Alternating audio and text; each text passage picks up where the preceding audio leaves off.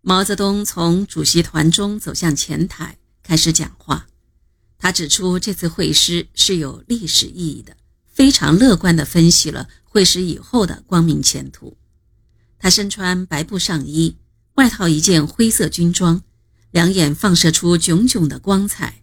说话时有力地做着手势。他说：“现在我们的部队虽然在数量上、装备上不如敌人，但是我们有革命的思想，有群众的支持，不怕打不败敌人。敌人并没有孙悟空的本事，即使有孙悟空的本事，我们也有办法对付他们，因为我们有如来佛的本事。”他们总是逃不出如来佛的手掌啊！我们要善于找敌人的弱点，然后集中兵力专打他这一部分。十个指头有长短，荷花出水有高低，敌人也是有强有弱。敌人的兵力分布难保没有不周到的地方。我们抓住了敌人的弱点，狠狠地打。等到我们打胜了，就立刻分成几股。躲到敌人的背后去跟敌人玩捉迷藏的把戏，这样我们就能够掌握主动权，把敌人放在我们手心里玩。毛泽东还宣布了工农革命军的三大任务和三大纪律六项注意。毛泽东睿智幽默的风趣话语引起一阵阵笑声和掌声。给第一次听到毛泽东讲话的朱德部队官兵留下了极其深刻的印象。王尔琢和其他方面的代表也讲了话。按照工农革命军第四军新的编制，毛泽东兼任第十一师师长。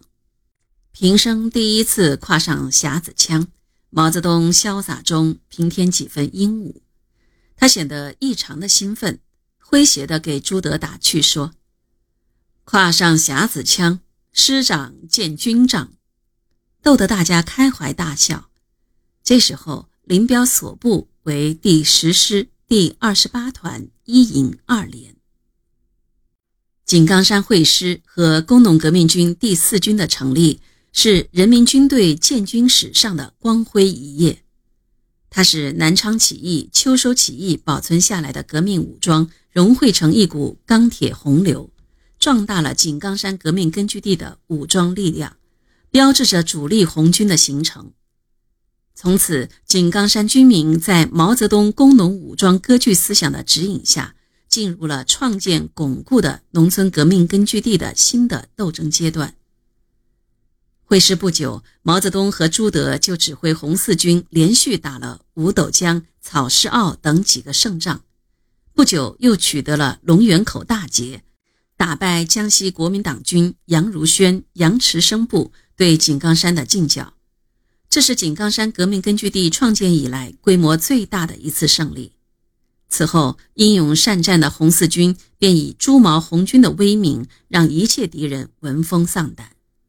在坚持井冈山革命斗争的红军队伍里，群星璀璨，将才济济，涌现出了新中国的五位元帅、三位大将。少将以上难以数计，对井冈山会师的伟大意义和毛泽东的英明领导，朱德曾经热情赋诗讴歌：“红军荟萃井冈山，主力形成在此间。领导有方经百炼，人民专政靠兵权。”这段本来十分清楚的历史。在文化大革命中，被林彪及其党羽篡改的面目全非。出于实现其篡夺党和国家最高权力罪恶阴谋的需要，林彪一伙肆意歪曲、篡改和捏造历史，甚至对朱德、陈毅两位德高望重的老帅进行恶毒诬陷，达到了登峰造极的地步。林彪、康生、谢富治等人污蔑朱德从上井冈山第一天起就反对毛主席，陈毅是朱德的参谋长，这些人都该受批判。林彪死党广州军区司令员丁盛，在朱德被疏散到广东时，多次在会议上攻击朱德是一个老军阀，从井冈山起就是反对毛主席的。一九六六年八月，八届十一中全会改选中央政治局，只保留林彪一个副主席，在共产党的历史上没有先例的增加了一个最亲密战友的特殊称谓。此后，林彪的御用文人杜撰出了一个毛林会师井冈山的神话。